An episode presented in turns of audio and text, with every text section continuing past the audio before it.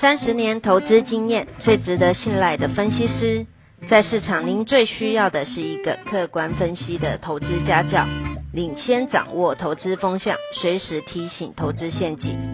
亲爱的粉丝朋友们，一定要记得要按订阅，并且开启小铃铛，才不会漏掉蔡总每一天对盘市精辟的解析哦。各位粉丝朋友，大家好，我是蔡章，现在是礼拜四的盘后分析。危机入市讲起来容易，做起来很难。就以昨天礼拜三来讲，航运股一大票躺平跌停。包括最会飙的货柜三雄，长荣、阳明、万海，通通都是跌停。但是有多少人去买进？危机入市呢？不多哦。但是昨天，假如你有收听蔡总的专题，我提到了航运帆船是买点还是卖点？我里面讲的很肯定的，还不到景气的拐点。航运还是一个买点，今天就完全的印证了。当然，货柜三雄因为长荣、阳明被处置了，所以呢，进出比较容易的万海涨停。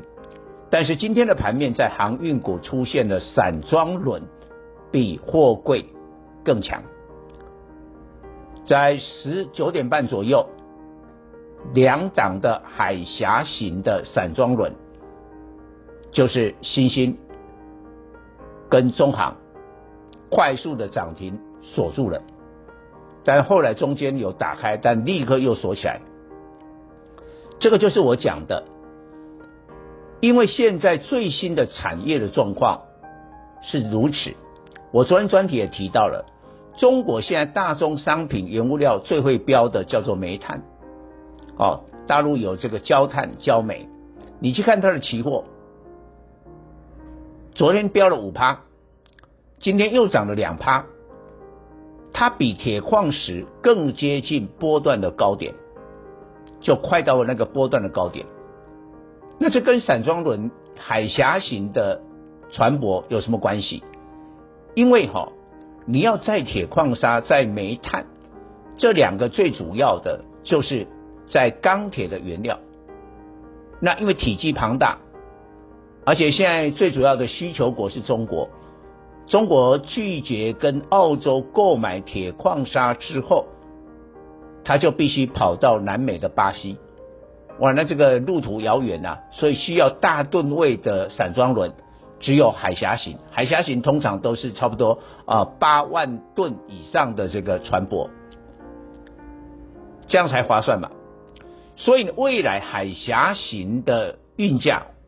会开始明显的上涨，之前不一样哦，之前散装轮是在中小型轻便型的，在一些比如说黄小玉啦、木材等等，那现在状况新的产业状况不一样了，加上煤炭的大涨，所以海峡型的运价扭转了昨天的 BDI 指数，本来 BDI 连跌三天嘛，那这个煤炭涨价，铁矿石稳走稳了。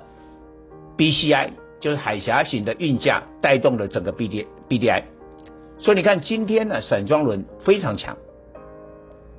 那蔡总的会员今天也有两档股票亮灯涨停了，那另外还有两档的股票呢，虽然没有涨停，但也涨了九趴，所以我今天的会员的操作可以说是相当的这个突出。但是呢，我们展望了后市。现在除了航运之之外，各位要注意的，就是还是要从这个原物料、煤炭、铁矿石，好，那找到了一些钢铁。今天钢铁也有亮点，好几档也亮灯了这个涨停。再过来你要去注意的，就是跟国际油油价有关的塑化。我认为塑化的股票开始要动了。我记得在几个礼拜以前，我还特别有一个专题说医疗手套的原料 SBR 双雄南帝跟申丰，我特别讲。今天你去看南帝集团做账，船产的集团做账亮灯涨停了，申丰也几乎攻到了涨停。那这两档股票涨完，因为它是橡胶类股，涨完了以后，大概那个风向就会吹到了塑化，所以我们粉丝朋友也开始可以追踪。以上报告。本公司与所推荐分析之个别有价证券无不当之财务利益关系。本节目资料仅供参考，投资人应独立判断、审慎评估并自负投资风险。